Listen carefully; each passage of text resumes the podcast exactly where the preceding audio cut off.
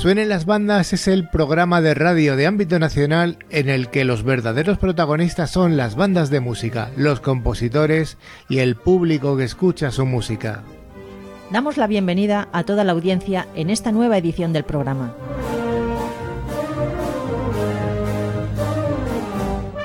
Cada semana que suenen las bandas traerá una selección de temas interpretados por agrupaciones musicales en las que las secciones de viento y percusión son dominantes.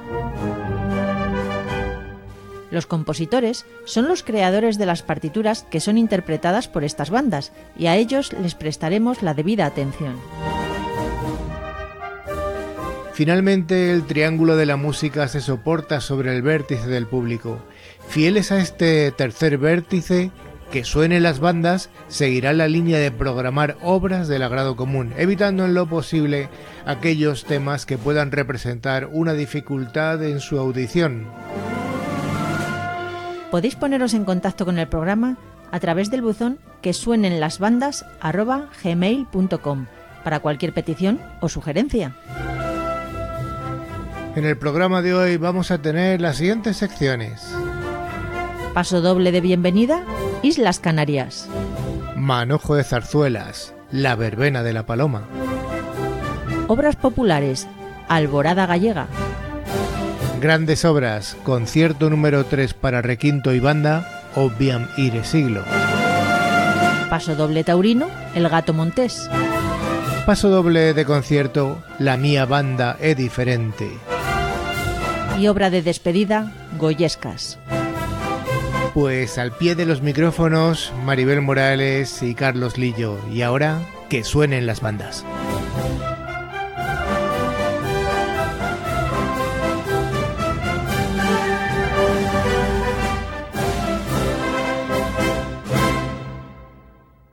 Si hay alguien que logró pasear el nombre del archipiélago canario por todo el mundo, tiene un nombre catalán, Josep María Tarridas, y esto ocurrió mucho antes de que el turismo en Canarias fuese una industria de masas. Hablamos de 1935. Josep María Tarridas, compositor de la canción que más ha popularizado a Canarias en el mundo a través de su pasodoble Islas Canarias, falleció en Madrid en 1992 a la edad de 84 años. Tarridas, natural de San Paul de Mar en Barcelona, creó en 1935 en colaboración con el maestro Juan Picó una obra inspirada en el archipiélago sin haber pisado aún esas islas. El propio Tarridas reconoció en 1985, en un homenaje que le tributaron las autoridades canarias, que había concebido la célebre composición en base a grabaciones del folclore de las islas. El pasodoble fue estrenado por el saxofonista catalán Casanovas.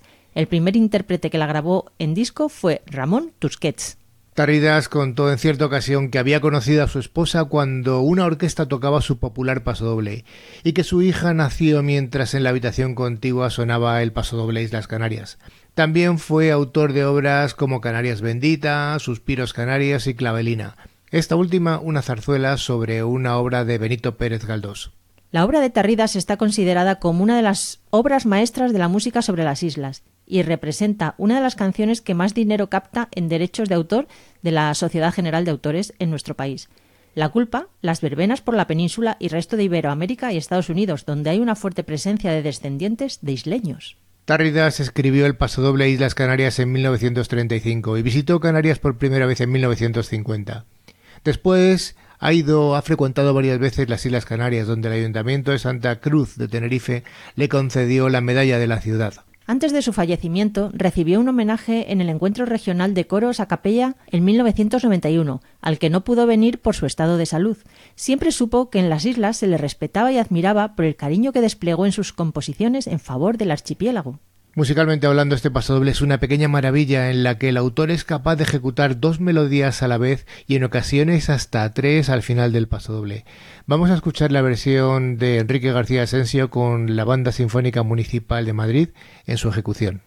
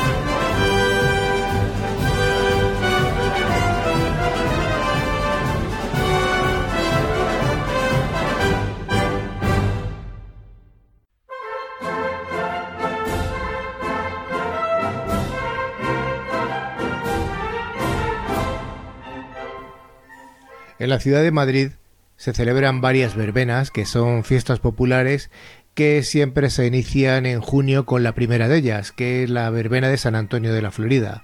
Y en agosto se suceden las verbenas de San Lorenzo, San Cayetano y acaban el 15 de agosto con la verbena de la Paloma.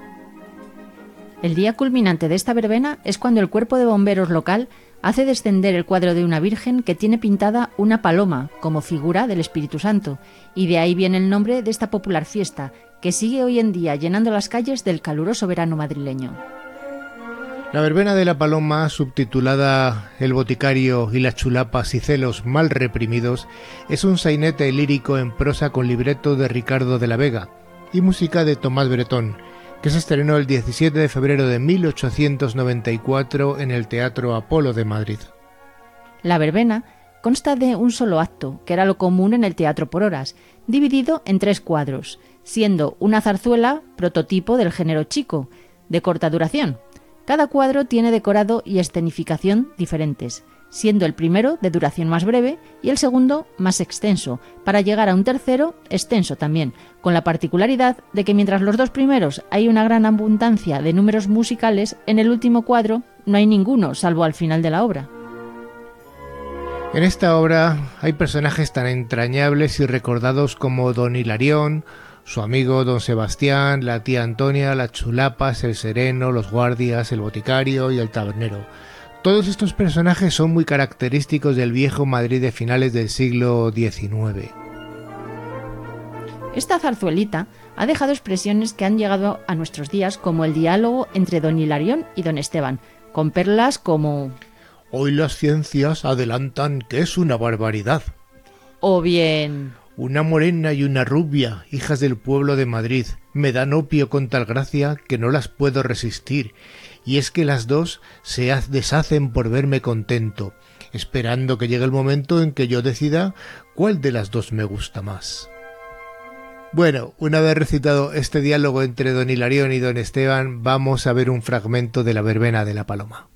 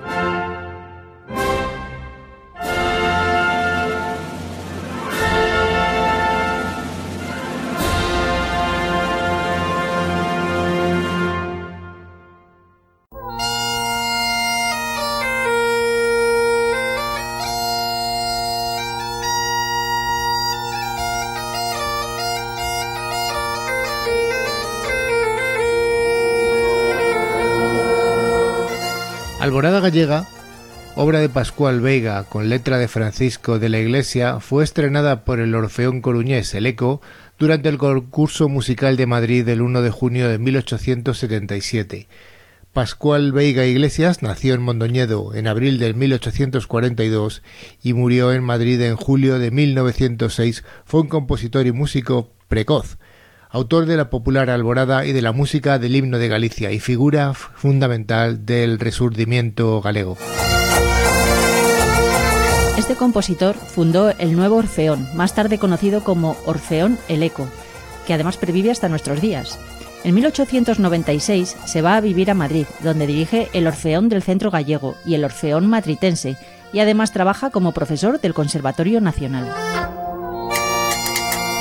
Entre sus obras destacan trabajos tan importantes para la cultura gallega como la Alborada Galega, también conocida como Alborada de Veiga, y también La Escala. Finalmente también es autor de la música de Ospinos, que es el himno gallego, fruto de la correspondencia mantenida entre él y Eduardo Pondal. Murió en su casa de la calle Marqués de Urquijo número 2, en Madrid, a los 64 años de edad. Seis meses más tarde, y gracias a unas gestiones de Fontenla Leal en Cuba, el himno gallego se estrenaría el 20 de diciembre de 1907 en el Gran Teatro de La Habana. Vamos a escuchar dos versiones. La primera es una grabación histórica de 1928 por la Banda Municipal de Madrid con el fundador, con el maestro Villa La Batuta y con el gran Menéndez como solista de clarinete. Y otra ya más reciente de la Real Banda de Gaitas. Música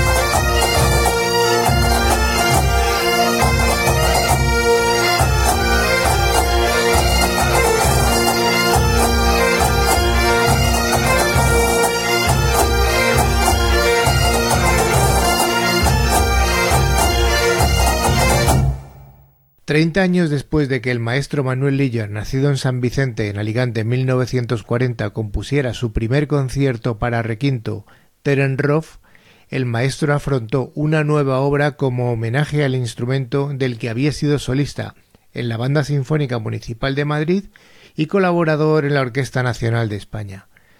Su gran conocimiento de las posibilidades sonoras del requinto le convirtió en una referencia, siendo sus obras para este instrumento de referencia. Obviam ire siglo es el concierto número 3 para requinto y banda y significa en latín medio siglo, haciendo referencia a los 50 años que dedicó como intérprete y estudioso al más pequeño de la familia de los clarinetes.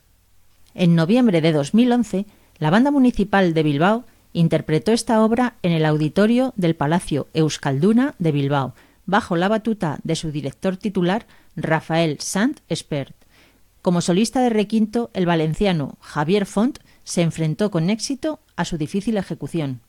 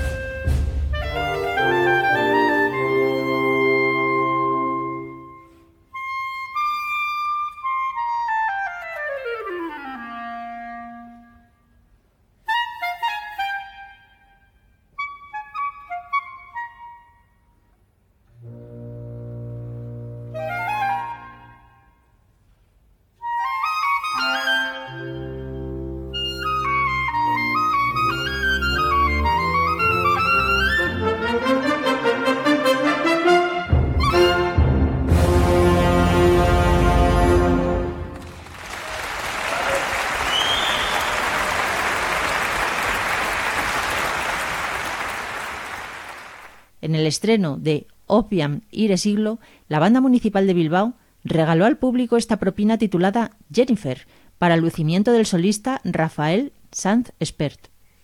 Escucharemos también esta corta propina del mismo compositor, Manuel Lello.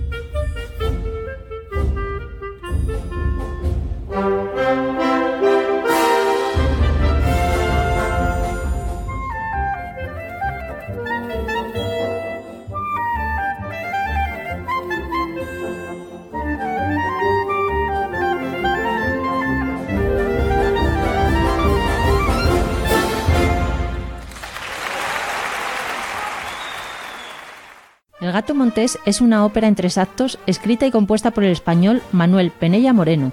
Fue estrenada en el Teatro Principal de Valencia el 22 de febrero de 1917, aunque por error durante mucho tiempo se adelantó un año este dato. Pues sí, en su primera representación la función tuvo un gran éxito que se repetiría en sus estrenos posteriores en Madrid y en Nueva York. En las representaciones de Nueva York intervinieron Pastora Imperio y Concha Piquer. La ópera tiene un popular pasodoble. Además, esta ópera rara vez se representa en la actualidad.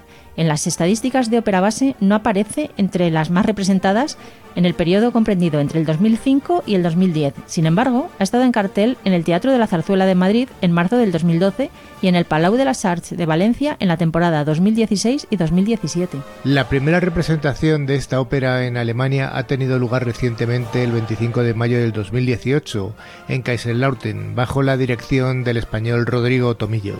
Su autor, Manuel Penella Moreno, nacido en Valencia el 31 de julio de 1880 y fallecido en Cuernavaca, México, el 24 de enero de 1939, fue un compositor español, famoso por su composición musical El Gato Montés, e hijo del también compositor Manuel Penella. Fue bisabuelo de la también actriz y cómica Enma Ozores, hija de Elisa y del actor Antonio Ozores. Pues sí, escuchemos este paso doble de este autor español que ha tenido una larga y prolífica familia de artistas.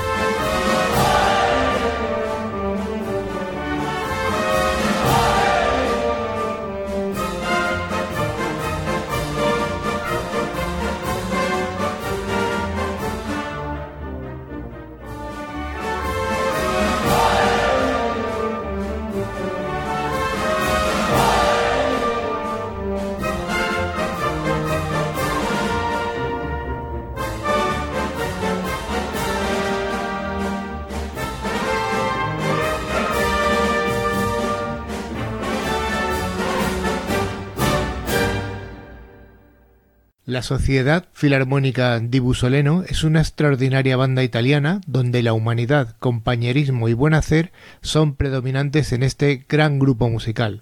Esta banda sinfónica tiene un grupo en las redes sociales denominado La Mía Banda e Diferente, realmente porque tienen una visión diferente de ver la música. Este nombre inspiró al autor para regalar este peculiar pasodoble, que como no podía ser de otra manera, debiera ser diferente a dicha banda. Y así lo es, desde su inicio, en su creación, creado y compuesto de manera diferente, hasta su forma. Todo ello no deja de ser diferente. Reunidos en una encantadora noche, distintos músicos italianos, junto con los maestros Lino Brancho y Danilo Trollton, este último el director titular de esta banda, producen el germen y boceto de este pasodoble, aportando cada uno de ellos su peculiar pincelada musical. Y es cuando, dirigidos por el compositor español Ferran Ferrer, se ordena y se da forma bajo sus directrices a esta creación tan particular.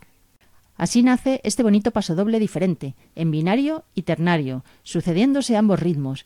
Es español porque a todos los presentes les seduce tanto esta estética, divertido y atrayente porque así es esta banda, sin olvidar sus toques señoriales, como el pensar en el sinfonismo de la banda, y ante todo es música con el corazón, para mostrar la felicidad de este gran grupo musical al que pertenece.